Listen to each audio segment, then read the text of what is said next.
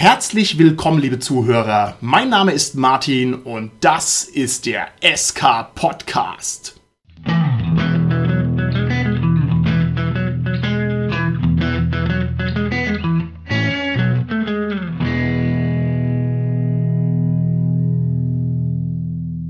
Bei mir heute im Studio sind meine lieben Gäste, der Richard, der Holger, der Carsten und der Dominik. Der Richard hier. Ja, hallo, der Holger hier. Hallo, hier ist der Carsten. Hi, hier ist der Dominik. In vielen anderen Ländern würde der Rat der Kirchenältesten sofort einschreiten, wenn so viele Leute sich um ein Podcast-Mikrofon versammeln. Hier und heute nicht. Das Thema unserer heutigen Folge schließt sich nahtlos an an das Thema der letzten Folge und zwar werden wir auch heute wieder über Hintergrundwelten sprechen und wer jetzt schon die Hände über dem Kopf zusammenschlägt und sagt, was ist denn mit den komischen Leuten los, wieso machen die das denn nochmal? Haha, da haben wir eine gute Nachricht. Heute geht es nicht allgemein und abstrakt um Hintergrundwelten. Heute gehen wir voll in die Praxis rein und werden also vor allem untersuchen, wie Hintergrundwelten ideales Rollenspiel bereichern können und was man ganz konkret tut, dass das eigene Spiel davon profitiert. Und um den Stein ins Rollen zu bringen, werde ich die erste Frage an meinen Cast stellen. Und zwar würde ich gerne von euch wissen, ist es euch lieber, euch eine Hintergrundwelt nach Belieben anlesen zu können? Oder ist es euch lieber, die Hintergrundwelt im Spiel zu erfahren? Mir ist es am liebsten, die Hintergrundwelt in meinen Händen zu halten und da drin stöbern zu können, also sprich sich einlesen zu können und halt auf alle Informationen sich so lange dafür Zeit zu nehmen, wie ich dafür brauche. Okay, alles klar. Wenn ich die Möglichkeit habe, als Spieler das zu erleben, dann ist mir es natürlich viel, viel lieber, das einfach dann sozusagen im Spiel erkunden und erleben zu dürfen und mir letztendlich serviert zu bekommen, die Welt von so engagierten Leuten wie dir, Dominik, die das gut vorbereitet haben. Fühlst du dich dann nicht ungut abhängig, lieber Carsten, wenn jemand dir die Spielwelt serviert? Also man stellt sich vor, ich würde jetzt dir ein Cthulhu-Abenteuer präsentieren, wir würden das schön spielen und jetzt hast du aber eigentlich Bock, ja, dich da noch weiter reinzuknien, noch mehr vom Lore mitzubekommen, aber du müsstest jetzt warten, bis wir mal wieder ein neues Abenteuer spielen. Oder du befürchtest vielleicht, dass mein eigenes Lore-Wissen gar nicht gut genug ist, um alle deine Cthulhu-Bedürfnisse zu befriedigen. Würde dich das nicht stören? Nö, überhaupt nicht, weil als erstes würde ich mal in meine Sammlung gehen, würde das Abenteuer greifen, das du geleitet hast und würde erstmal nachlesen, ob du das richtig geleitet hast, Martin. Und als nächstes wow. könnte ich dann, wenn es mich wirklich interessiert, und das meine ich jetzt ernsthaft, also einfach natürlich dann selbst in der Welt nachlesen. Und das Schöne ist dann, wenn ich schon was erlebt habe von der Welt, habe ich ja schon Anker gebildet. Und diese Anker würden mir dann das erleichtern, das dann wirklich auch mich da durchzufinden, das zu erfahren, wenn ich dann selbst dann weiterlese und so. Und das ist wirklich so das Ideale. Ich kriege es erstmal sozusagen vorserviert, ich erlebe es erstmal, ich spiele erstmal was und danach tue ich das als Grundlage nehmen und das dann erweitern durch eigene Lektüre. Okay, alles klar. Holger, wie ist es bei dir? Möchtest du Hintergrundwelten erleben oder möchtest du Hintergrundwelten erlesen? Ich muss natürlich eine Larifari-Holger-Antwort geben. Direkt zum Einstieg. Und zwar würde ich sagen, beides. Es ist natürlich schön, eine vor allem neue Hintergrundwelt erstmal im Spiel zu erleben. Also da kriegt man so ein bisschen einen Eindruck davon, interessiert mich das überhaupt mhm. vielleicht? Und dann kann ich ja sagen, okay, mich interessiert es halt total. Dann lese ich mir noch alles, was es dazu gibt, irgendwie durch. Okay, lieber Richard, wie ist es bei dir? Als Spieler würde ich es wie Carsten handhaben und als Spielleiter wie Dominik. Okay. Also mich interessieren halt äh, die Welten, die ich leite, schon sehr. Und wenn ich spiele, dann lasse ich mich auch gerne mal reinfallen und erlebe gerne Welten, die ich vorher noch nicht äh, gelesen habe. Okay, also ich kann es sehr klar beantworten, ohne da auf Larifari-Antworten zurückgreifen zu müssen. Ich möchte eine Hintergrundwelt selbstverständlich erlesen. Denn wenn ich mir jetzt überlege, ich setze mich hier hin, der Richard hat irgendwas für mich vorbereitet. Ich bin mir sicher, Richard, du machst das ganz großartig und es wäre auch ein tolles Erlebnis. Aber woher soll ich denn im Vorfeld wissen, ob mir deine Hintergrundwelt gefällt? Ja, es kann sein, dass es irgendein Science-Fiction-Setting ist, wo ich sage, äh, habe ich jetzt echt Bock hier auf Laserschwerter, das weiß ich doch gar nicht. Ne? Also das heißt, der Kontrollverlust bei der Annäherung an eine Hintergrundwelt wäre für mich ein Negativkriterium. Ich will mir das angucken können, will sagen, wow, cool, Lichtschwerter, da habe ich Bock drauf und dann will ich das spielen, nicht andersrum. So funktionieren Constant One-Shots, Martin. Das ist richtig und aus dem Grund sind die auch manchmal nicht ganz ideal. Aber es ist doch in der Regel so, Martin, dass man ja weiß, was man spielt oder natürlich auch in Konsens darüber schließt in der Spielrunde, was jetzt man irgendwie ja, gemeinsam spielt. Natürlich finde ich immer, das letzte Wort hat er auch die Person, die die Spielleitung macht, weil die macht die ganze Arbeit und bereitet sich vor und dann soll die natürlich vor allem entscheiden, worauf sie Bock hat. Aber das wird doch nichts bringen, wenn die sagt, ich will jetzt die und die Hintergrundwelt vorbereiten und will die leiten und die Spielerinnen und Spieler wollen was ganz anderes spielen. okay, gut. Mich würde aber zum Beispiel auch stören, wenn dann irgendjemand Sachen weglässt oder so, wo mich sonst stören würden, wenn ich sie nicht erfahren hätte. Also Ah. ich will halt, wenn ich, keine Ahnung, ein Science-Fiction-Setting habe, in dem irgendwie Laserschwerter vorkommen, dann will ich halt auch mal zumindest eins sehen. Also wenn man jetzt Star Wars spielt, ohne dass irgendwie mal an diesem ganzen Jedi und Machtzeug mal das wenigstens anstreift, jetzt selbst wenn man nur irgendwie Stormtrooper spielt oder so, aber wenigstens so ein bisschen anschneiden sollte man es zumindest schon. Okay. Oder stell dir mal vor, die Person, die leitet, würde wirklich ganz elementare feste Setzungen der Welt ändern. Denken wir mal an eine Welt, die beispielsweise zwölf Götter hat, die ausdefiniert sind und diese Person würde hergehen und würde diese zwölf Götter total ändern. Ich glaube, das würde dir auch nicht so gefallen, Dominik, oder? Ich finde, wenn der Spielleiter eingreift und sagt, hier gibt es keine Riesenschildkröten, auf denen man schwimmen kann, das ist absolut legitim und genau so muss das auch sein. Aber ich verstehe natürlich schon, was ihr sagt. Ich erinnere mich an ein schönes Abenteuer beim Richard und der Richard hat mir das erlaubt, bei meinem ersten Star Wars Abenteuer einen Thermaldetonator in die Hand zu kriegen und ich habe also mich gefreut wie ein Schneekönchen, wie ein kleines Kind zu Weihnachten und ich hatte wirklich einen Thermaldetonator. Cool! Ist es nicht cool? Ja. Ja. Das wollte ich tatsächlich schon immer wissen. Vielleicht kannst du mir es, Martin oder du, Richard, mir erklären. Was ist denn eigentlich ein Thermaldetonator? Das klingt nach einer Bombe, aber hat es irgendwie was mit Temperatur zu tun, dass der dann explodiert? Oder macht die was mit der Temperatur, wenn es explodiert? Was ist denn das genau? Ich gehe einfach zur nächsten Frage über. Nein! Eine Bombe mit sehr viel Schaden. und stelle sie hier genauso wie die letzte Frage. Außerdem wird mir der kritische Gegenwind hier langsam zu scharf. Das heißt, ich gehe einfach weiter. Und zwar würde ich gerne Folgendes wissen, nämlich in welcher Rollenspielsituation hat euer Wissen um die Hintergrundwelt euer Spiel bisher am stärksten bereichert? Ja gut, da muss ich sagen, mein Aventurien- und DSA-Wissen, weil ich halt nicht irgendwo nachschlagen muss, wenn ich es halt weiß. Und dadurch halt der Spielfluss einfach viel angenehmer ist und ich halt besser improvisieren kann, solange ich mich halt sicher in der Welt fühle. Okay, gut. Ich würde sagen Shadowrun, weil man da ja so einen gewissen Vibe auch braucht. ne? Also das ist ja dieses Punkige und, und so weiter. Das, das muss man wissen, dass man das, finde ich, richtig spielen kann. Also weil das natürlich dazugehört. Okay, alles klar.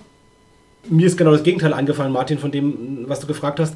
Ich denke da an Cthulhu-Abenteuer, wo ich als Spieler sofort wusste, um was für ein Mythoswesen es sich handelt bei der Beschreibung, was aber meine Figur eigentlich gar nicht wissen konnte.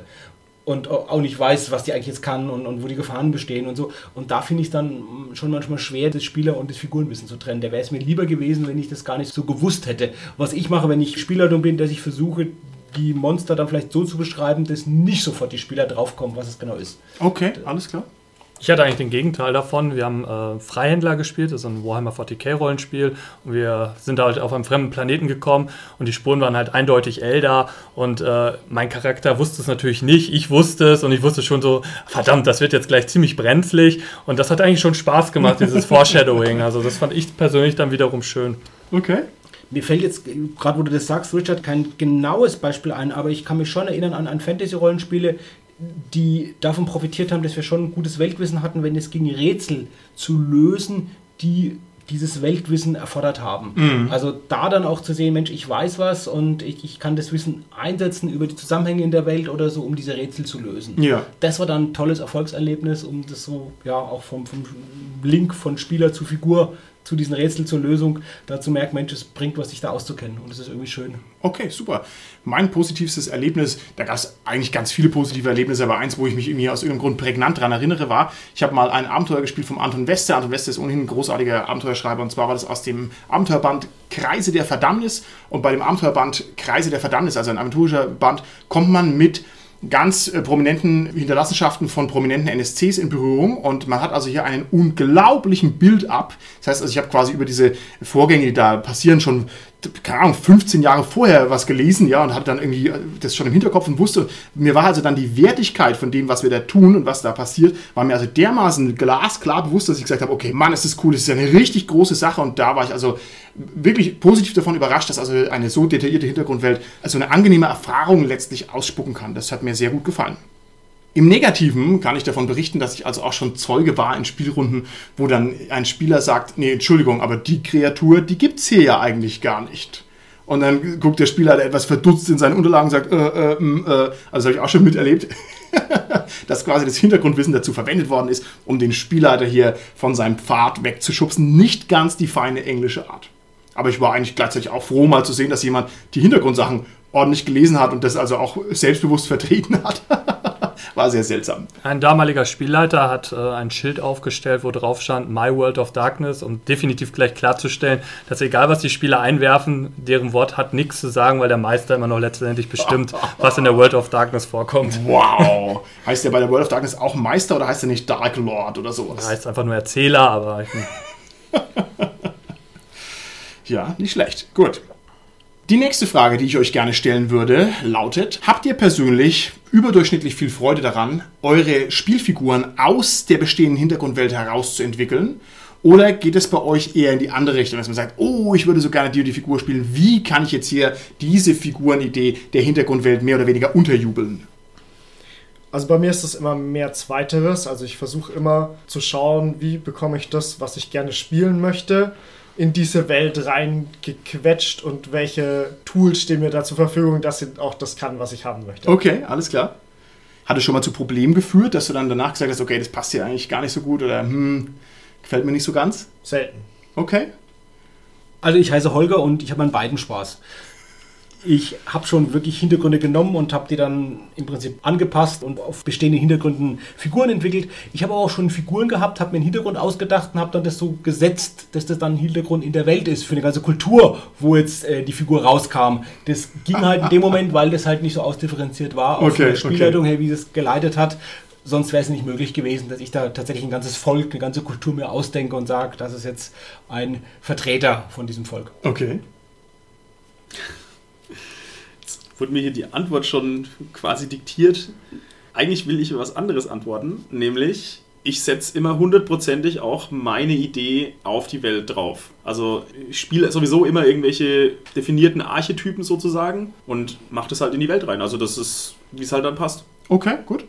Richard, wie ist es bei dir? Schlägt die Figur bei dir wie ein Komet in die Spielwelt ein und die Erschütterungen sind also noch kontinentweit weg zu spüren oder wachsen deine Figuren wie wunderschöne Blumen und Bäume aus der Hintergrundwelt heraus und stehen dann in der Landschaft herum, wo sie sich nahtlos einfügen? ja, ich sagte ja bereits, dass ich als Spieler mich meistens gar nicht so in die Hintergrundwelten einlese, also benutze ich doch eher irgendwelche Tropes, die mir gerade gefallen und schmetter sie in die Welt. Außer natürlich, ich kenne die Welt, dann kann es vielleicht auch mal ab und an dazu kommen, dass eine schöne oder vielleicht auch weniger schöne Blume entsteht. Okay, wunderbar. Bei mir ist es ein bisschen ähnlich. Also ich komme so selten zum Spielen, dass ich mich dann immer freue wie ein Schneekönig und mir es komplett wurscht ist, ob ich einen Archetypen bekomme oder ob das eine genau perfekte Figur ist, die in die Welt reinpasst oder ob ich mir irgendwas ausdenke. Und außerdem spiele ich eh immer den jungen Barbarenprinzen, der auszieht, um das Schwert seines Vaters zu suchen, egal ob es eine Science-Fiction-Welt ist oder eine Echtwelt oder eine Fantasy-Welt oder was auch immer. Das spiele ich halt einfach immer. Stimmt es so, Dominik? Manchmal suchst du auch dein Pferd. Manchmal suche ich auch mein Pferd, ja. Manchmal das Pferd, manchmal das Schwert. Das heißt also, da habe ich eine breite Palette an Motivationen im Angebot, die immer gut funktionieren. Okay. Gut, dann würde ich sagen, dass wir mal ein Schrittchen weitergehen von den persönlichen Geschmäckern und Handhabungen zu einer etwas analytischeren Herangehensweise an das Thema. Wenn wir über Hintergrundwelten sprechen, und wir haben es in der letzten Folge, die hoffentlich wirklich die letzte Folge war, wenn uns die Götter des Podcastens hier angemessen unterstützen, schon ein bisschen angetickt. Wir haben unterschiedliche Rollenspielwelten und zwar unterscheiden die sich vor allem durch ihren Detailgrad, durch ihren Umfang und nicht zuletzt durch ihre Fixiertheit. Was meine ich damit? Umfang ist eigentlich klar. Wir haben diese mega riesengroß ausformulierten Rollenspielwelten, die sich also mit langen Romanreihen durchaus messen können. Wir haben Welten, die sind sehr groß, also einfach physikalisch sehr groß, die man also kaum bereisen kann, kaum im Spiel erfahren kann. Und wir haben einen unterschiedlichen Grad an Fixierung. Das bedeutet, dass wir Welten haben, wo sehr unumstößlich die Setzungen getroffen werden. Und wir haben Welten, wo die Welt selber sagt, naja, gut, also hier ist ein Landstrich, wir lassen den mal offen, ja. Und ich würde vorschlagen, wir gehen mal so ein paar verschiedene Niveaustufen durch und ich würde gerne von euch hören, was für eine Auswirkung hat es aufs Spiel. Also, stellen wir uns vor, wir haben eine sehr umfangreiche und detaillierte Spielwelt. Nehmen wir mal Midgard oder Shadowrun. Was hat es für eine Auswirkung auf das konkrete Spiel? Also es hat schon mal den Effekt, dass ich relativ schwer reinkomme, wenn es komplett neu für mich ist. Beziehungsweise, wenn ich nichts davon weiß, dann spiele ich halt erstmal ein sehr ja, einfaches Abenteuer, sage ich mal. ne? Also, wir haben ja schon mal das Beispiel gebracht, wir gehen einfach mal in Shadowrun irgendwie Essen kaufen. Und das äh, dauert dann zwei Stunden. Also, Ja, so, sowas passiert dann halt. Also, wenn man die Details nicht extrem gut kennt, dann kann man sie natürlich nicht verwenden. Und dann ist es irgendwas Oberflächliches, was man Okay. spielt. Ich denke, es kann aber auch eine Hilfe sein, wenn die Details nämlich so aufbereitet sind, dass ich die gerade als Einsteiger halt gut aufnehmen kann. Also wenn zum Beispiel die Details mit den Hintergrundinformationen meines Charakters geliefert werden und ich dann schon weiß, ich bin der oder die und ich komme da und daher und ich gehöre zu denen und so. Und ich glaube, dann ist es natürlich was, was mir den Einstieg erleichtern kann Ja. Trotz der Fülle an Informationen, die vielleicht irgendwie dann da irgendwie rumschwirren und eigentlich zu berücksichtigen wären und für mich nicht fassbar sind. Okay. Jetzt muss man natürlich auch feststellen, dass gerade die erfolgreichen Rollenspiele alle relativ umfangreich und relativ detailliert sind. Also wenn ich mir anschaue, Shadowrun, Schwarze Auge, D&D, äh, Splittermond und sowas, das sind alles keine Rollenspiele, die sehr schmale Hintergründe haben, sondern das sind sehr umfangreiche Rollenspiele.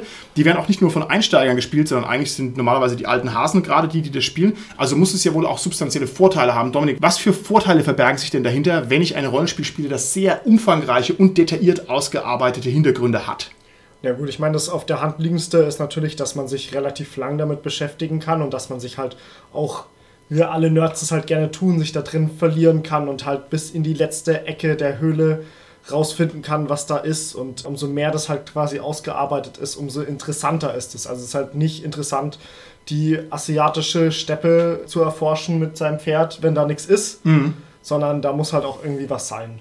Gut, jetzt gibt es natürlich auf der Skala noch den genauen Gegenpol. Das heißt, wir haben auch Rollenspiele, die kaum ausgearbeitete Hintergrundwelten haben. Was haben wir denn da für Vorteile und für Nachteile? Was bringt es? Wieso spielt man sowas? Gerade wie ich schon gesagt habe, es gibt mehr Freiheiten und natürlich, das ist naheliegend für die Spielleitung, aber auch für die Spieler, wenn die Sachen von ihren Charakteren beschreiben oder so. Die haben natürlich auch mehr Freiheiten, wo dann keiner sagen kann, ah, Moment, das ist aber so Ja. und so. Also das ist natürlich das, dazu sagen, wie gesagt, man kann mehr beschreiben, man kann mehr erfinden, Ja. man kann mehr hinzudichten. Okay. Ich denke, das ist auch das große Problem wiederum, wenn man halt nicht so improvisationsstark ist, dann hat man, glaube ich, mit diesen freien Welten mehr Probleme, weil man halt doch dann häufiger mal vielleicht länger braucht, um da irgendein gescheites Konzept zu erfassen, während man, wenn man halt alles angelesen hat, schon aus einer Fülle an Informationen zurückgreifen kann. Ja, ich finde, die schmal beschriebenen Rollenspiele, die haben auch ein Problem mit der Wertigkeit der Inhalte. Das heißt, wenn das Ganze nicht gescheit ausformuliert ist, dann ist halt auch irgendwie alles sehr beliebig und wirkt sehr beliebig. Und das ist halt ein großer Unterschied, äh, wie wenn ich eben schon einen großen Kanon habe und, und weiß, okay, oh, das ist jetzt hier aber ein großer Akzent und das ist ein kleiner Akzent. Also mir tut sich dann auch ein bisschen schwer damit. Ich finde, oft wirkt dann auch halt alles nur so klischeehaft und dann Ja. ist es halt auch manchmal, wenn dann halt der fünfte Barbar, der halt einfach nur drei andere Werte ausgewürfelt hat, da ankommt, dann ist es halt auch echt schade. Weil es halt einfach nicht die Tiefe bringt, die verschiedene Kulturen oder sonst irgendwas mit sich Aber, bringen. aber Dominik, du kennst doch das Innenleben von den Barbaren gar nicht. Vielleicht ist das voll der tiefgründige Philosoph und sowas. Und vielleicht hat, das weißt du ja vielleicht gar nicht als Spielleiter. Du das bitte nicht einfach so abqualifizieren, wenn ganz oft Barbaren mitspielen. Andererseits hast du als Anfänger eben nicht die Probleme, dass du von vornherein nicht weißt, wie dein Charakter in dieser Welt operiert. Du kannst dir halt irgendwas überlegen und der Spielleiter nimmt das einfach auf und dann passt es. Das ist eigentlich, glaube ich, gerade für einen Einstieg vielleicht schon einfacher als bei Shadowrun oder bei Midgard. Ja, Was diese Rollenspiele halt auch machen, oft, dass die nur ein einziges Setting vorgeben. Ja, ja. Da muss man nicht so viel beschreiben, das dann vielleicht sogar auch detailliert beschreiben. Ich denke jetzt gerade an wiederum ja, Spiele vom System Matters Verlag, sowas wie Ten Candles, Kagematsu oder so. Die haben ein bestimmtes Setting, da spielen die ja. mit einer gewissen Variabilität, okay, aber es geht letztendlich um das Setting und nicht ganz verschiedene Sachen, die dann spielbar sind. Ja. Rollenspiele, die nur sehr knapp beschrieben sind, können sich trotzdem ganz erheblich unterscheiden. Und zwar hast du das gut gesagt, Carsten, dass dann die Themen eher grob angezeichnet sind. Also wenn ich mir zum Beispiel Dungeon Slayers angucke, das ist eine sehr generische, fantastische Welt, wenn ich es jetzt richtig im Hinterkopf habe. Wenn ich mir aber dafür angucke DCC oder Lamentations, das ist halt Weird Fantasy. Das heißt, da ist halt sehr viel mehr möglich, obwohl die halt ja auch kaum beschrieben sind. Ne? Und gleichzeitig gibt es auch viele implizite Annahmen, die da sind, obwohl sie nicht da stehen. Also zum Beispiel kann man schon sagen, Lamentations of the Flame Princess, das ist halt einfach 30-jähriger Krieg. Ne? Auch wenn die Welt nirgendwo beschrieben ist, man wüsste schon, was man für einen Orientierungsrahmen hat. Lustigerweise sind viele der Abenteuerorte, die da genannt werden in den Abenteuern, bei uns direkt vor der Haustür. Das heißt, yeah, wir haben gewonnen, ja, wir gehen ja zur Tür raus und leben quasi in der Welt von Lamentations, zum Glück nicht zum 30-jährigen Krieg. Und wenn ich mir DCC angucke, dann habe ich da eine ähnliche Sache. Das hat eben diese sehr schmale, kaum erkennbare, deutliche Welt, die sich zwar schon aus dem Romanzyklus speist, aber im Spiel hat man die nicht. Man spielt also eigentlich immer Leute, die keinen Plan haben, wo sie sind und was sie machen. Und das ist halt auch reizvoll, weil in einem weirden Setting kann dann eben alles Mögliche passieren. Wohingegen jetzt bei Dungeon Slayers, ohne das jetzt negativ zu meinen, die Sachen eher konventioneller ablaufen würden. Das ist eben nicht so weird. Da gehen halt keine Dimensionsportale auf, wie es halt bei Lamentations ständig und immerzu der Fall ist. Wobei das ja aber auch eine gewisse Hintergrundwelt birgt. Also man hat ja zum Beispiel auch dieses Dungeon-Buch aus Lamentations, wo man dann erst auch sagt, das ist halt irgendwie dann meine Grundlage an Hintergrundwelt, dass es halt dann überall irgendwelche Eidechsen gibt, die leuchten am Stiel Ja, und so weiter. ja. Ist ja auch eine Art von Hintergrundwelt. Das stimmt. Auch wenn man es nicht so richtig sieht, gibt es ganz oft Hintergrundsetzungen, die so implizit mit rumschwimmen. Genau. Und dieser implizite oder explizite Verweis auf was Bekanntes, auf was Bestehendes, oft Historisches, hat ja den Vorteil, dass man es letztendlich nicht so groß beschreiben muss. Ich kann mich, glaube ich, schon entsinnen, dass ich bei Lamentations mal gelesen habe, dass das schon 30er Jahre, dass das Default-Setting sein soll. Nicht für alle Abenteuer, aber für Ja, einige ja. oder so. Aber das ist immer so ein Satz. Ja, genau. Und das war's dann. Genau. Ich weiß es zum Beispiel bei Midgard, da ist es so, in der frühen Auflage, wo ich die Regeln gelesen habe oder die Weltbeschreibung gelesen habe, da ist es so, da wird schon immer bei den einzelnen Kulturen auf historische irdische Vorbilder Ja. verwiesen, während es bei zum Beispiel einem Rollenspielsystem wie Schwarze Auge nicht so ist. Ja. Da werden die einfach beschrieben, aber wird nicht gesagt, stell dir vor, das ist so ähnlich wie. So Mhm. ein bisschen kann man es bei Schwarze Auge für einzelne Landstriche machen, aber für die einzelnen Völker, Charaktere ist es nicht so. Ja. Doch, es ist sehr wohl so. Also steht drin, Aranien ist wie Indien und Maraskan ist wie asiatisch und Bornland ist wie. Es tut mir Der, leid. der Dominik ist so ein wilder junger Rollenspieler, der kennt also diese irre Debatte, die über Maraskan schwebt, einfach nicht. Und die Frage ist, ist es jetzt Japan oder ist es Madagaskar oder ist es eine originelle Setzung? Aber da kann er sich ja mal unsere alten Interviews zu Gemüte führen mit Karl-Heinz Witzko, einem der ganz großen deutschen Fantastiker. Der hat sich dazu mal geäußert. Wir lassen es jetzt hier mal offen, um dir hier die Pointe nicht zu versauen. Aber Dominik, was du natürlich sagst, ist es hochinteressant. Also wirklich, steht es explizit so drin? Ja. Aranien ist Indien. Also kann man sich so vorstellen wie Indien. Darf ich fragen, wie prominent das so ausgesprochen wird? Steht es auf der ersten Zeile das im steht, Band im drin? Al, das steht im Almanach in einem gelben Kasten. Also jeder, der schon mal so ein Buch von DSA 5 gesehen hat, weiß, diese gelben Kästen sind quasi dafür da, um so eine Schnellreferenz Okay. quasi für, für die Kultur zu geben. Und Okay. da steht es mit drin. Nicht schlecht. Ich weiß nicht so recht, was ich davon halten soll als Spieler, wenn ich ganz ehrlich bin. Also ich bin immer noch unsicher, ob mir das bei Midgard zum Beispiel gefällt oder ob mir das nicht gefällt. Ich kann es nicht sagen.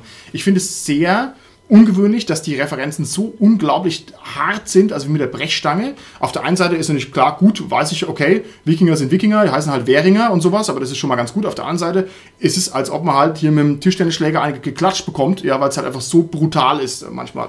Wie steht ihr dazu? Ist es für euch was Angenehmes oder eher nicht? Also für mich, wie gesagt, wo ich DSA gelesen hatte, früher so in den Sachen, habe ich das zumindest nicht in Erinnerung oder hat es mich nicht so gestört, Ja. diese deutlichen Referenzen. Kann sein, dass jetzt eben, wie du sagst, oder ist so, dass jetzt bei DSA 5 ist und dass es vielleicht früher versteckter war oder vielleicht gar nicht so drin war in den Editionen Martin, die wir gelesen haben. Ja. Aber da hat es mich zumindest weniger gestört oder fand ich nicht diesen Bruch so und mir ging es genauso wie dir, wo ich Midgard gelesen habe, bin ich tatsächlich auch ein Stück weit vom Eintauchen in diese Welt herausgerissen wurden, wo ich diese wirklich sehr harten Referenzen auf die Ja, irdische Kultur ja. gelesen habe, weil ich sage, das ist ja dann nicht Midgard, das ist ja dann die, also da, das hat mich fast so ein bisschen rausgebracht, damals muss ich sagen, wo ich so gelesen habe, natürlich ist es eine große, große Hilfe, wenn ich sage, okay, das ist so wie diese Kultur, stellt Ja. euch die vor, dann habe ich einen super Anhaltspunkt als Spielleitung, aber auch als Spieler, wenn ich meine äh, Figur ausdifferenziere. Und vor allem muss man auch ehrlich sein. Also wenn Midgard hier die Städte Cambridge zu Cambridge umbenennt zum Beispiel, das ist natürlich mit dem Zaunpfahl, das klingelt, ne? Aber wenn Lamentations einen lapidaren Satz schreibt und schreibt halt, ja, wir sind hier übrigens im 30-jährigen Krieg, da ist es ja noch viel krasser. Ja? Da ist also die Referenz noch viel brutaler. Also das heißt, da ist Midgard noch gar nicht mal am Ende der Fahnenstange, sondern es geht also noch weiter hinauf. Müssen wir vielleicht auch nochmal uns auf der Zunge zergehen lassen, warum das an manchen Stellen stört und an manchen Stellen eher hilft.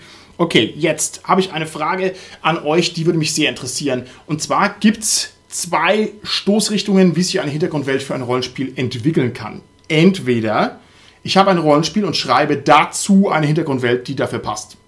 Oder es geht genau in die andere Richtung. Das heißt, ich habe eine Welt, die mich irgendwie begeistert aus Film und Fernsehen, weiß ich nicht, Harry Potter, was weiß ich, also eine Welt, die schon da ist und verfasse dazu ein Rollenspiel. Was für Gedanken habt ihr zu diesem wirklich kuriosen Unterschied, das ja also in völlig andere Richtungen geht, aber das jetzt hier bei uns im Rollenspiel-Alltag eigentlich gar nicht so brutal zum Tragen kommt? Die Sache ist ja die, wenn man eine coole Serie oder ein schönes Buch oder ein Comic liest, dann bekommt man halt meistens irgendwelche Impressionen davon, irgendwelche Gefühle und dann hat man halt schon den Moment, wo man sagt, boah, da wäre ja ein Rollenspiel schon ganz cool, da hätte ich voll Lust drauf und ich denke, man ist da halt nicht alleine und je erfolgreicher die Marke ist, desto mehr machen sich die Leute halt Gedanken darum, dann vielleicht wirklich ein Rollenspiel zu machen. Mhm. Deswegen haben ja gewisse Comicreihen wie DC und Marvel ja auch Rollenspiel-Iterationen gehabt, auch wenn sie vielleicht weniger erfolgreich waren und auch Film und Fernsehen. Ich meine, es gibt so viele Sachen, die ins Rollenspiel gefunden haben. Hm. Das ist ja schon gewaltig. Ja. Würdest du sagen, lieber Richard, dass Hintergründe, die dezidiert fürs Rollenspiel entwickelt worden sind, besser sind als Rollenspiele, die auf Hintergründe draufgesetzt werden? Oder ich kann es vielleicht noch ein bisschen schärfer formulieren. Würdest du sagen, es gibt fürs Rollenspiel ungeeignete Hintergründe? Nein, würde ich nicht sagen, weil das zeigt ja einfach die Entwicklungsphase, dass halt so viele verschiedenste Rollenspiele mit so verschiedensten Möglichkeiten entstehen. Wenn man halt die schwarze Katze hat, wo man halt eben Katzen spielt oder Katzen im Weltall. Ja, okay. Es gibt ja halt diverse Sachen, wo man was finden kann. Ich habe einfach aus der Begeisterung dieser 80er Jahre Cartoons, habe ich mir ein Cartoon-Rollenspiel geholt, einfach weil nie gespielt, aber ich finde es einfach witzig, Animaniacs oder Looney Tunes ja, damit ja. nachstellen zu können ich finde es eine super interessante Perspektive, weil ich wäre jetzt da anders rangegangen. Ich habe mir jetzt überlegt, naja, wenn ich jetzt ein Rollenspiel in die Welt setze und denke mir einen guten Hintergrund dazu aus, dann überlege ich mir doch zum Beispiel, dass es überall ganz interessante Plothooks gibt. Ja, also hier, das muss interessant sein und das und das und das und das. Und wenn du mir jetzt sagst, ich kann einen beliebigen Hintergrund nehmen, also keine Ahnung, ich sag mal einen langweiligen Hintergrund, es fällt mir nichts ein. Also zum Beispiel, Hintergrund der Anglerverein oder die Bahnfahrt mit der Deutschen Bahn und das ist dann genauso gut wie jetzt, ich weiß auch nicht was, neu entwickelte Sachen, Splittermond, Schwarze Auge, Würdest du mir zustimmen und sehe ich es nur falsch? Oder wo ist jetzt da der, der. Der, der Unterschied ist natürlich, du versuchst ja irgendetwas zu greifen, was dich ja eh von vornherein begeistert hat. Ne? Okay. Also du nimmst halt ein Buch, wie zum Beispiel Conan der Barbar, und versuchst das ins Rollenspiel zu bringen. Oder du nimmst einen Comic wie Mausguard, was eigentlich erstmal vielleicht völlig erstmal irrsinnig ist, wo man aber trotzdem eigentlich Mäuse in einem Fantasy- bzw. Mittelalter-Setting spielt. Mhm. Oder eben du nimmst einen Tabletop, wo man erstmal denkt, ja, das sind ja auch nur Miniaturen, die man rumschubst. Aber trotzdem hat War Machine, Warhammer oder Infinity halt alle ihre Rollenspiel-Iterationen bekommen. Sogar ein Trading Card hat es mhm. geschafft als Rollenspiel. Also deswegen denke ich, wenn es einen begeistert und der Hintergrund es wert ist, wird er halt auch aufgenommen. Ja. Und außerdem kann es auch sein, dass einfach narrative Größe und physikalische Größe wirklich überhaupt nichts miteinander zu tun haben. Also ich könnte mir vorstellen, dass man aus einer Fahrt mit der Deutschen Bundesbahn, ja, von Nürnberg nach Köln, dass man da ein großartiges Rollenspiel drum designen könnte, über die Leute, die da sind, was da passiert. Keine Ahnung, da fallen mir jetzt schon sieben Fiasko-Szenarien ein, einfach so aus dem Hut raus. Also wahrscheinlich ist es echt so, dass sich letztlich praktisch alles dazu eignet, dass man es interessant verbrämt. Ich finde, auf der einen Seite bringt diese Multimedia visuell geprägten, aus DVD-Filmen Welten natürlich super, super viele Vorteile, wenn ich da ein Rollenspiel dazu mache. Das ist erstmal allen am Spieltisch bekannt in der Regel. Wenn das was Prominentes ist, dann kennt das eben jeder. Und da weiß jeder, worum es da geht und wie die Welt aufgebaut ist. Ich kann mich entsinnen an Anfänge, wo ich immer so schwarze Auge mit Leuten gespielt habe und habe denen die Welt beschrieben. Dann habe ich denen immer gesagt, ja, das stellt euch vor, das ist eine Welt wie Herr der Ringe. Aber so, und da musste ich erklären, was die Besonderheiten mhm. von Aventuren sind. Wenn ich aber in Mittelerde spiele, sage ich, gut, wir spielen einfach jetzt in Mittelerde. Mhm. Dann habe ich als Spielleitung auch den Vorteil, ich kann ja einfach hergehen, kann mir, was ich, äh, Bilder, ich kann sogar Filmausschnitte nehmen, kann die vorspielen, kann die mit einbauen oder so. Also ganz, ganz viele Vorteile. Ich habe bereits eine gut ausgeschilderte, gut beschriebene Welt, kann da auch auf wahrscheinlich Publikationen zurückgehen, die gar keine primären Rollenspielpublikationen sind, die aber eben Informationen über die Welt liefern. Das sind, denke ich, auf der einen Seite ganz viele Vorteile, auf der anderen Seite gibt es aber natürlich auch Nachteile. Das eine ist, dass diese Welten natürlich nicht nur eine Welt sind, sondern die sind ja vor allem eine Geschichte, die erzählt wird, vor dem Hintergrund dieser Welt, in den Serien, in den Filmen, in den Romanen, in den Comics. So, und das heißt, die spannenden Sachen, die sind eigentlich schon passiert. Mhm. Und jetzt ist die Frage, wie bringe ich denn die Spielfiguren rein? Und das kennen wir, wenn wir uns so Rollenspiele anschauen wie zu Herr der Ringe oder Rollenspiele anschauen zu Game of Thrones, dass die eben zum Beispiel den Trick machen, die spielen an einer anderen Zeit. Die spielen nicht in der prominenten Zeit, die wir alle kennen, wo jetzt die Ereignisse sind in der Serie Game of Thrones oder eben die Ereignisse sind in Romanen oder Filmen von Herr der Ringe, sondern die spielen zu einer anderen Zeit, davor oder danach. Und tun dann natürlich wieder was Neues, was Unbekanntes so durchschaffen, dass man erleben kann und vielleicht auch noch was, was Bedeutsames machen kann und nicht irgendwie diese Ereignisse, die großen Ereignisse so ein bisschen aus der Zuschauerperspektive in, in Form von einer Heldenfigur betrachtet. Okay, gut. Dann würde ich mal ein Schrittchen weitergehen gedanklich und würde gerne von euch wissen, was kann denn eine ideale Hintergrundwelt für ein Rollenspiel im Idealfall leisten? Was kann da im besten Fall bei rumkommen?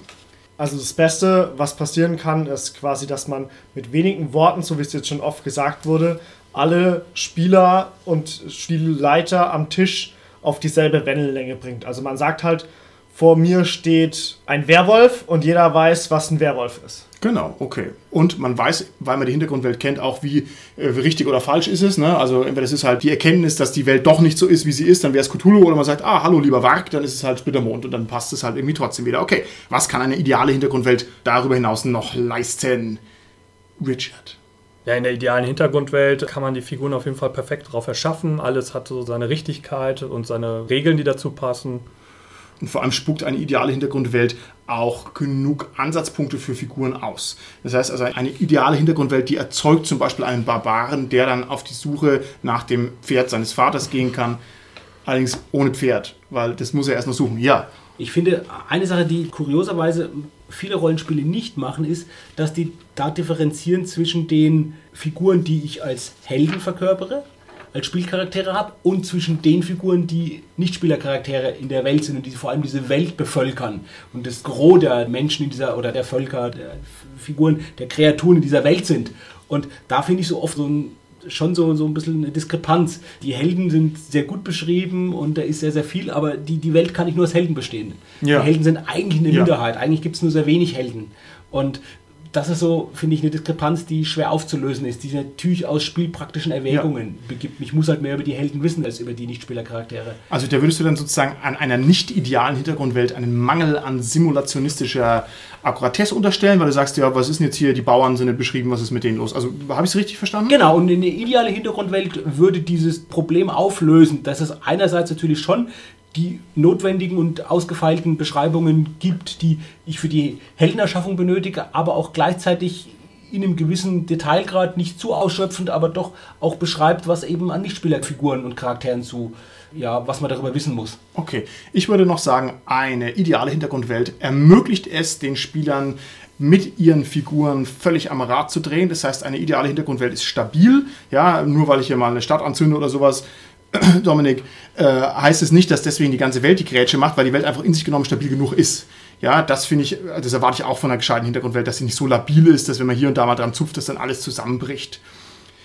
Weiterhin würde ich außerdem sagen, eine ideale Hintergrundwelt muss vor allem anderen interessant sein. Das heißt, ich muss Bock drauf haben. Das heißt, sie darf nicht langweilig sein, sie darf nicht dröge sein, sie darf nicht zu viel Bleiwüsten produzieren. Und da scheitern ganz viele Rollenspiele dran. Ja, also man würde jetzt hier etwas spötteln und sagen, ja gut, schwarzes Auge ist völlig überbeschrieben, ist es sicherlich auch, aber das ist bei weitem nicht nur das schwarze Auge. Wenn man sich Shadowrun anguckt, was ich zum Beispiel sehr gerne lese als Hintergrundwelt, die haben auch ihre Bleiwüsten drin, wo du sagst, mein lieber Herr Gesangsverein, hier überblätter ich aber mal 35 Seiten und habe dadurch keinen Verlust. Und so kann es natürlich auch nicht sein.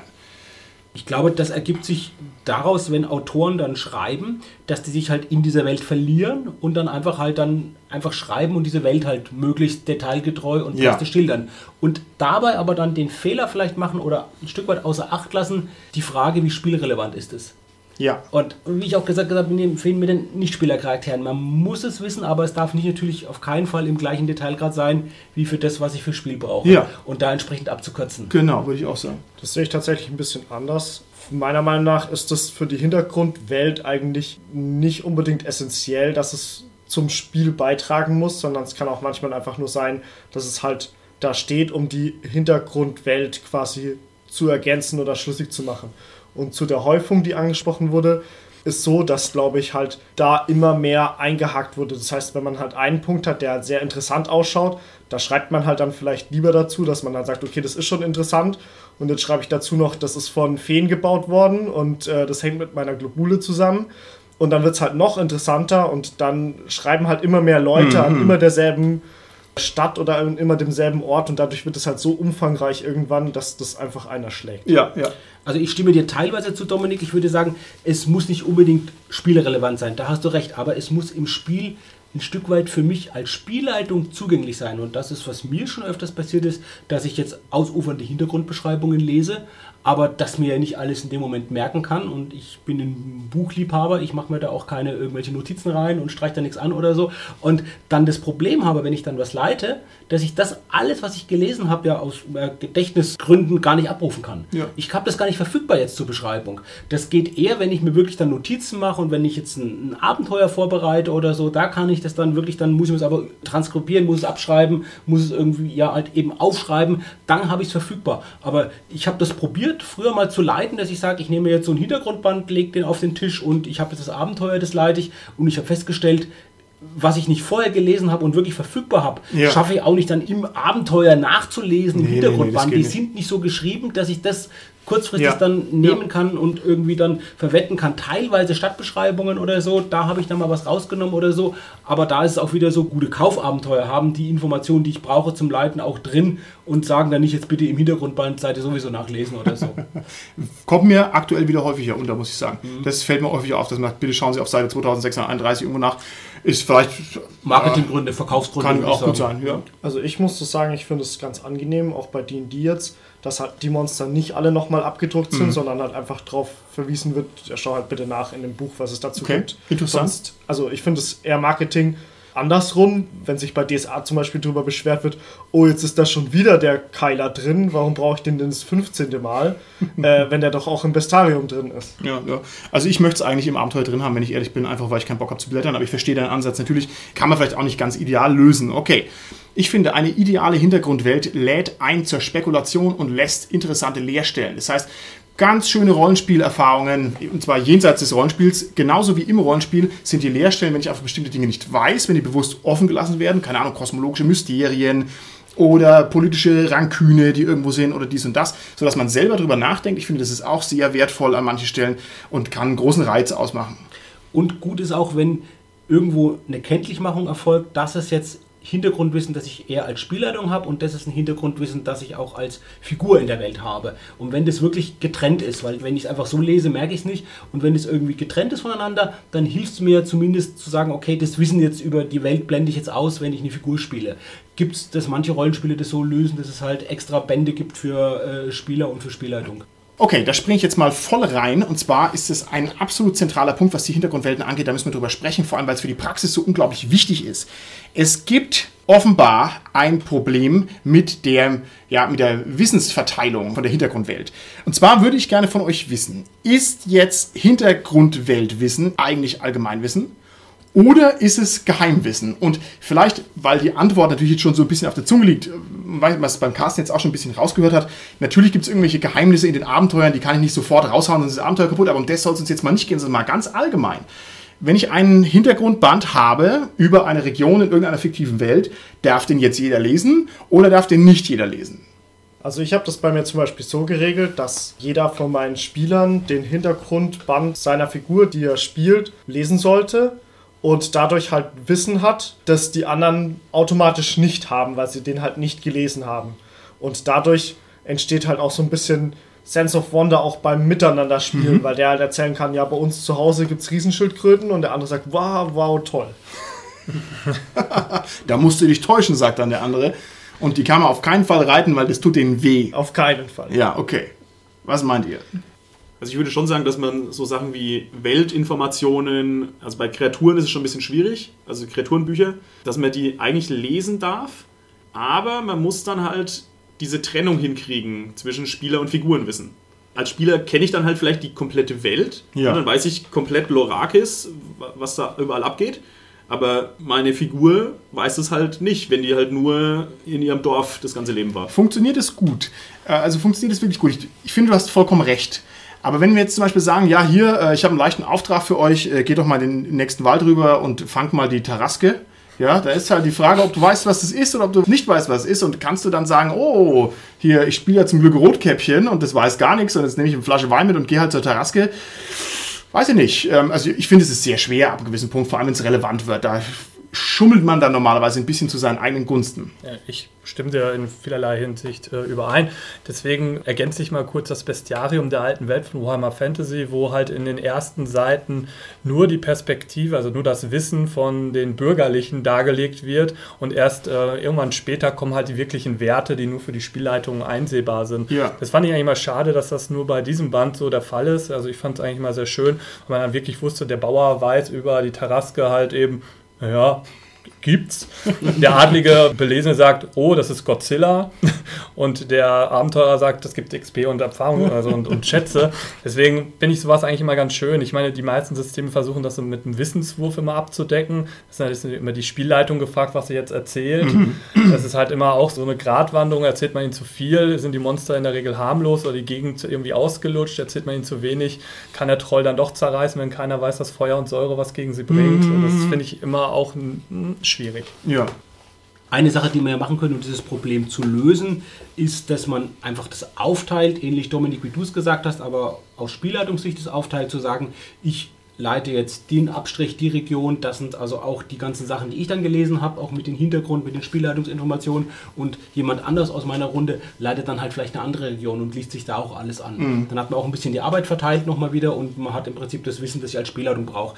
Ich muss aber sagen, das habe ich in der Praxis bis jetzt noch nicht so erlebt. Was ich eher erlebe, ist so, dass man das nach Systemen aufteilt, dass man sagt, okay, für dieses System mit dieser Hintergrundwelt ist die Person Spielleitung und für das andere System ist eine andere Person Spielleitung. Okay, also ich kann mich gerade zurückhalten, wenn es um irgendwelche Abenteuer geht. Also wenn ich sage, okay, wir spielen jetzt das, dann lese ich es nicht und lese es auch wirklich nicht, das kann ich machen. Alles andere empfände ich als eine große Verkrampfung, wenn ich jetzt hier dieses Kreaturenbuch mir nicht anschauen dürfte. Und natürlich schaue ich mir auch die Werte an, einfach was mich interessiert. Ne? Ich kann mir es dann sowieso nicht merken, das ist mal das nächste, aber davon abgesehen, also das bringe ich nicht. Ne? Aber da wird ja ein riesen Bohai drum gemacht, um diese geheimen Informationen. Das, was der Richard erzählt hat, dass also die Bücher unterschiedlich aufgeteilt sind. Ne? Das kenne ich auch bei anderen. Myranor hat es auch schön so gemacht, da sind auch die Kreaturenbände so, dass dann hinten der Spielleiterteil drin ist. Aber ich weiß es auch nicht. Also man kann es nicht lösen. Wenn mich irgendwas interessiert, dann will ich es halt wissen. Und außerdem, wenn wir jetzt schwere Systeme haben, da schlingern dann diese geheimen Informationen auch langsam in die allgemein zugänglichen Informationen hinein. Also wenn ich mir jetzt Shadowrun überlege, was einen langen Metaplot hat, ja, irgendwann ist halt mal klar, was in der Renraku-Arkologie passiert ist, einfach weil es halt Allgemeinwissen irgendwann ist. Und da den richtigen Grad zu finden, das ist sehr, sehr schwer. Ich denke auch, dass das Meta-Wissen kann man halt nicht verbieten. Die Leute können sich die Bücher halt alle kaufen und auch lesen. Und es ist ja auch schön, wenn sie es tun, weil sie dadurch auch viel Wissen in die Runde wieder mitbringen. Da ist es wohl wirklich gefragt, dass der Spieler dann unterscheidet, das Meta-Wissen eben nicht auf der Charakter-, also auf der Figurenebene zu benutzen und dann zu sagen, ja, nee, meine Figur weiß eben nicht, was in der Arkologie passiert, obwohl es natürlich klar ist. Ich meine, es ist wie bei Engel. Bei Engel ist der Plot auch schon so ausgelutscht, dass man ihn halt eigentlich gar nicht mehr wirklich ernst nehmen kann. Und trotzdem muss man halt immer ernst bleiben und sagen, ja, ja, wir spielen Engel, ja, ja, ich weiß. Ich kenne den Plot-Twist noch nicht Nee, den, den übrigens. erzähle ich dir nicht. Spoiler-Alarm. Richard, genau wie du gesagt hast, ich glaube, das hat sich auch geändert, das Problem, oder ist weniger ein Problem geworden, weil sich für viele von uns auch der Spielstil geändert hat. Ja, Und ja. früher haben wir, also ich spreche jetzt von mir, da haben wir sehr optimiert gespielt, da haben wir sehr versucht, das wirklich alles Mögliche rauszuholen Mhm. und natürlich da auch alle Informationen, die wir als Spieler hatten, auch für die Figur bestmöglich zu nutzen. Ja. Und jetzt ist es doch eher so, dass wir auch einfach Spaß haben, äh, ein bisschen den Charakter auszuspielen und so zu tun, als ob und auch mal vielleicht bewusst Fehler zu machen oder auch eben wirklich zu gucken, zu sagen, nee, das weiß die Figur halt nicht. Mhm. Und da vielleicht trotzdem halt auch was zu machen, was nicht optimal fürs Spiel jetzt aus taktischen Gründen ist, Ja, ja. aber was einfach natürlich total logisch und schlüssig ist. Okay, gut. Ich finde es auch so witzig, da ich gerade auch D&D spiele und D&D so extrem auf Optimierung setzt, dass man sich manchmal gar nicht erlauben kann zu sagen, oh, mein Druide kann halt jetzt hier mit Tieren sprechen und äh, Vögelchen streicheln, Ja. sondern der muss halt Feuer machen können und Schaden und heilen und so und der kann sich das halt gar nicht leisten, eine schön ausgespielte äh, Figur zu sein Ja. manchmal, weil er halt sonst einfach die Gegner nicht schafft und sonst halt einfach alle sterben. Ich muss sagen, das ist so eine coole Spielerfahrung mit dem D&D. Also da werden wir auch noch die eine oder andere Folge hinterherlegen, weil wir uns da gerade sehr amüsieren damit. Das ist macht Riesenspaß und auch eine tolle Rollenspielerfahrung. Also D&D ist ein ordentliches System, kannst du nichts sagen. Auch wenn es natürlich ein kleines Nischensystem ist und kaum bekannt ist. Wir hoffen ja immer, diese Nischensysteme auch ein bisschen in den Vordergrund zu stellen, dass es vielleicht mal langsam auf nationalem Level ankommt. Aber der Prophet gilt nicht zum eigenen Land. Ja. Und es ist halt auch irgendwie eine... Mal schauen, ob wir es schaffen. Mal schauen, ob wir es schaffen. Was uns ein bisschen in die Hände spielt, ist die Tatsache, dass man viel zu wenig Zeit hat, diese ganzen Informationen alle zu generieren und dass man auch gar nicht die Hirnkapazitäten hat, sich das Zeug auswendig zu merken. Das heißt, wer kann denn allen Ernstes diese riesigen großen Hintergrundwelten überhaupt noch inhalieren, wie man das früher getan hat? Also ich glaube, da spielt uns die Zeit in die Hände. Ich finde aber auch, dass die, ich sag mal, moderne, das Internet, äh, auch diese, dieses Metagaming halt noch mehr bevorzugt, also unterstützt. Früher äh, hat sich halt nur eine Person diesen Regionalband geleistet, weil es einfach viel Geld war. Heute kann es halt jeder auf irgendeiner Wiki halt nachlesen und dadurch ist das ganze Wissen halt auch schon sehr, ja, ich sag mal, verallgemeinert, mehr äh, durch die Medien durch, ja. als wie es früher war. Und vor allem kostet ja das Rollenspielzeug heutzutage auch gar nichts mehr. So ein D&D-Buch, ich meine, was kostet es? 6,95 oder sowas? Dann nimmt man gern mal einen ganzen Stapel mit, weil es so dermaßen günstig ist. Okay, ihr Lieben, jetzt machen wir folgendes. Ich werde euch jetzt eine Reihe von Fragen stellen aus der Praxis und ihr werdet mir mit all eurem geballten Rollenspielwissen der vergangenen 75 Jahre die idealen Antworten darauf geben, dass man möglichst hier noch was Konkretes aus der Folge mitnehmen kann für sein Spiel draußen. Ich würde gerne von euch wissen, was mache ich, damit mich besonders opulente Hintergrundwelten nicht erschlagen? Ja, die Hintergrundwelt vielleicht nicht in Gänze nutzen. Also eher wirklich ins Detail reingehen, also halt nicht die große Weltreise spielen erstmal, sondern das kleine Abenteuer im Dorf. Okay, Mut zur Lücke, sagst Mut du. zur Lücke, ja. Mhm. Mein Tipp wäre ähnlich. Also erstmal grob querlesen alles, damit man mal so einen groben Einblick hat in alles und dass man mal die Zusammenhänge versteht und dann kann man sich langsam an die einzelnen Sachen ranarbeiten und sich da dann immer weiter vertiefen. Also ich mache das lieber eher umfänglich über die ganze Welt, immer in die einzelnen Sachen ein bisschen tiefer und dann noch ein bisschen tiefer und dann noch ein bisschen tiefer, bis ich dann irgendwann halt weiß, wie viele Bänke in einem Tempel stehen. Mhm. Ich würde unterscheiden, ob ich jetzt Spieler oder Spielleitung bin. Als Spieler würde ich vielleicht auch eine Figur einfach spielen, die halt nicht so viel weiß über die Welt. Vielleicht irgendwie jemand, der aus der Wildnis kommt oder so, mhm. ein bisschen schlicht vielleicht ist oder so. Also dann kann ich das ganz gut umsetzen. Und als Spielleitung würde ich so machen, wie du gesagt hast, Holger, ich würde da eher einen abseitigen Schauplatz nehmen, der eben so am Rande dieser großen Welt liegt und äh, eher überschaubar und kleiner ist. Okay. Alles klar, nächste Frage. Wir, die wir hier ums Mikrofon sitzen, sind üblicherweise diejenigen, die Spielrunden anschieben, antreiben, auf die Beine stellen und Rollenspiel erst ermöglichen, einfach weil es für uns ein zentrales Hobby ist. Das heißt, wir sind ganz oft in der Position, dass wir sagen, hey, ich habe hier ein voll cooles neues Rollenspiel entdeckt, wo die Hintergrundwelt großartig ist und wir müssen andere Leute davon überzeugen. Das heißt, wie gehe ich am besten ran? Wie mache ich Hintergrundwelten, die andere Leute nicht kennen, denen idealerweise schmackhaft? Also meine Erfahrung ist, das Beste ist, wenn man sich selber viel spielt und dann halt mit anderen drüber redet. So ist es bei Milan gelaufen zum Beispiel. Das war auch nur ein ganz kleines System und alle waren so begeistert, dass es sich jetzt so weit rumgesprochen hat, dass jetzt mehr Leute begeistert sind. Mhm. Man muss jetzt vielleicht ein bisschen unterscheiden, ob es quasi eine originäre Welt ist oder ob es dieses, was wir vorhin erwähnt haben, ein Rollenspiel in einer Welt aus einem anderen Medium ist, also auch von einer Fernsehserie oder sowas. Weil dann kann ich natürlich sagen, schau dir den Film an, schau dir die Fernsehserie an, dann weißt du, wie die Welt funktioniert mhm. und dann können wir das Rollenspiel machen. Das macht es einfach. Bei, keine Ahnung, Splittermond oder so, da muss ich es halt irgendwie vielleicht runterdampfen auf die markanten Sachen, um das den Leuten zu erklären. Und dann kann man ja sagen, okay, das sind wirklich so die Grundlagen in, keine Ahnung, fünf Sätzen. Und dann, wenn es dich interessiert, kannst du ja nochmal ins Detail gehen. Okay. Aber ich finde, das wird dann halt bei so ganz opulenten Sachen vielleicht ein bisschen schwierig. Zum Beispiel Shadowrun ist halt schwierig, mal schnell erklärt, gerade mit den vielen Ebenen und so weiter da ist, glaube ich, ein bisschen schwierig. Würde ich jetzt nicht unbedingt sagen. Also natürlich hat Shadowrun extrem viele Details und halt eine parallele Geschichtsschreibung und was weiß ich. Aber das muss man für den ersten Eindruck gar nicht wissen.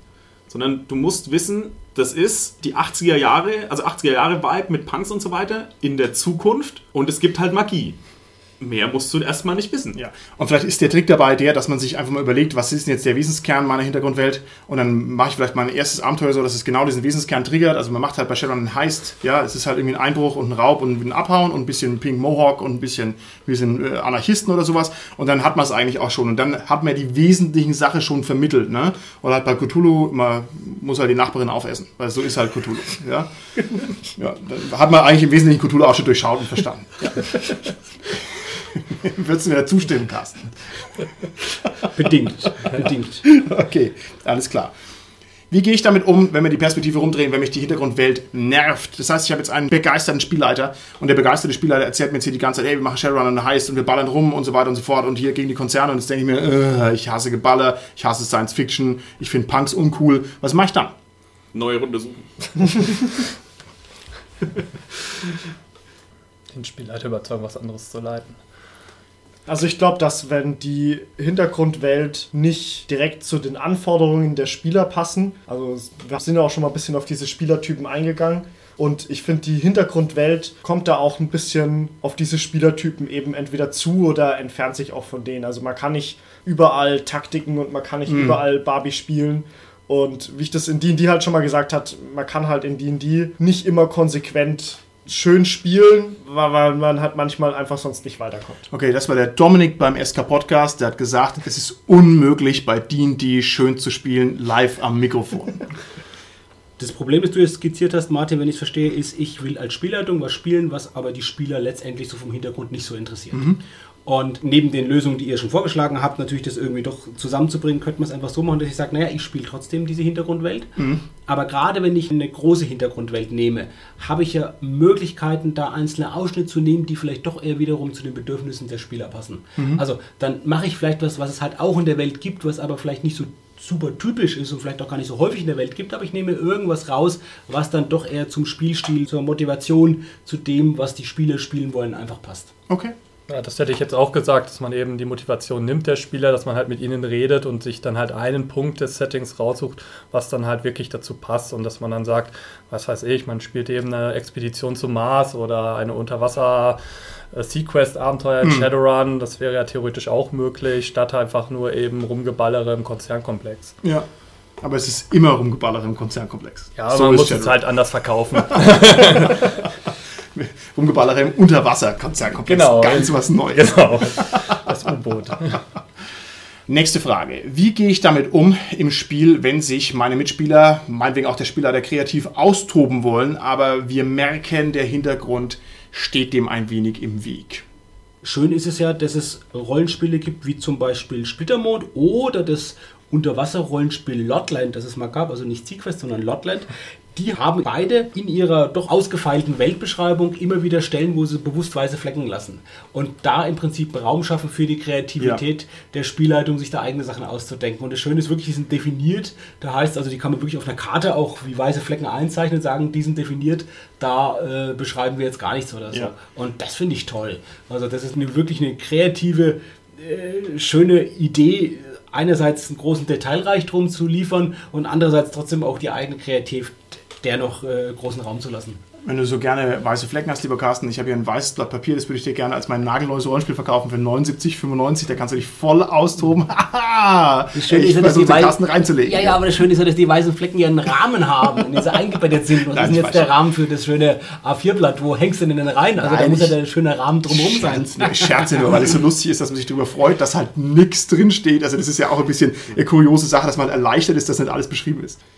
Man muss dann natürlich auch ein bisschen aufpassen, weil irgendwann werden diese weißen Flecken halt lästig, sag ich mal. Also als Kreativer, der jetzt das Rollenspiel macht oder der diese Hintergrundwelt entwickelt. Ein gutes Beispiel ist bei Warhammer 40.000. Da gibt es ja die 20 Primarchen und 18 davon sind ausdefiniert und zwei Stück nicht. Also da wurde dann früher immer so ein bisschen nur angeschnitten, ja, ne, die wurden halt ausgelöscht, aber vielleicht gibt es da ja irgendwie noch Überbleibsel und das könnt ihr euch selber ausdenken. Also es Ja, war ja. von vornherein so gedacht, da könnt ihr euch selber was ausdenken. Mittlerweile, weil es jetzt ein Riesenerfolg ist, also äh, Horus Heresy und so weiter, die Buchreihe mit mittlerweile, ich glaube, 60 Büchern, keine Ahnung. Wow, echt 60 Bücher? Ja, jetzt langsam kommen sie mal zur Schlacht von Terra. Wow. Siege of Terror. Und da ist es halt das Problem jetzt. Ne? Die müssen jetzt halt irgendwie, oder sie sollten eigentlich dazu Stellung beziehen mal, aber sie tänzeln immer nur so drumrum und wollen es halt jetzt nicht festlegen, weil es halt früher mal diese Setzung war. Und also mittlerweile ist es eher so ein Störfaktor. Und wenn Ja. du das wieder drüber liest, so eine Beschreibung, also dann fällt da mal so ein Nebensatz im Roman und der es vielleicht so versucht auszudefinieren, aber dann doch wieder drumrum tänzelt und irgendwann nervt es eigentlich nur noch. Okay, alles klar. Nee, finde ich auch so. Ich finde, man könnte an der Stelle auch noch sagen, dass man auch die Möglichkeit hat und sich trauen sollte, selber weiße Flecken in seine Landkarten reinzuzeichnen. Das heißt, ich habe hier irgendwie eine Stadt, die Spieler möchten aber mit der Stadt irgendwas anderes anstellen, dann überlege ich mir, was ist das Thema dieser Stadt? Ach so, das ist eine Handelsmetropole. Gut, das bleibt als einziges Thema darüber bestehen, alles andere wird rausradiert und jetzt ist diese Stadt ein weißer Fleck und hier die neuen Fürsten, bei denen es sich um die Figuren meiner Spieler handelt, können jetzt mit der Stadt machen, was sie wollen. Also das geht auch, dass man weiße Flächen reinkratzt in die Karte, das ist ebenfalls möglich. Und es gibt ja auch Rollenspiele, die darin bestehen, dass man sich gemeinsam selbst eine Welt erschafft, nach vorgegebenen Parametern oder Ja. Mechaniken, die dafür geeignet sind, selbst es auszudefinieren und selbst am Tisch gemeinsam sich die Welt festzulegen und zu erschaffen und dann auch wirklich die Spieler natürlich gerade aktiv in diesen Welterschaffungsprozess mit einzubeziehen. Das Genau. wäre das modernere Rollenspiele, Ja. die genau aber das machen. Ich würde sagen, die gemeinsame Weltenerschaffung, das wäre doch ein hervorragendes Thema für eine eigene Folge. Und deshalb würde ich vorschlagen, dass wir an dieser Stelle jetzt im Rahmen unseres eigenen Weisen Rats erstmal einen großen weißen Fleck lassen und dementsprechend mal vertrösten auf die nächsten Folgen, die da kommen werden. Und in diesem Sinne würde ich sagen, hören wir uns beim nächsten Mal wieder. Tschüssi! Ciao. Tschüss.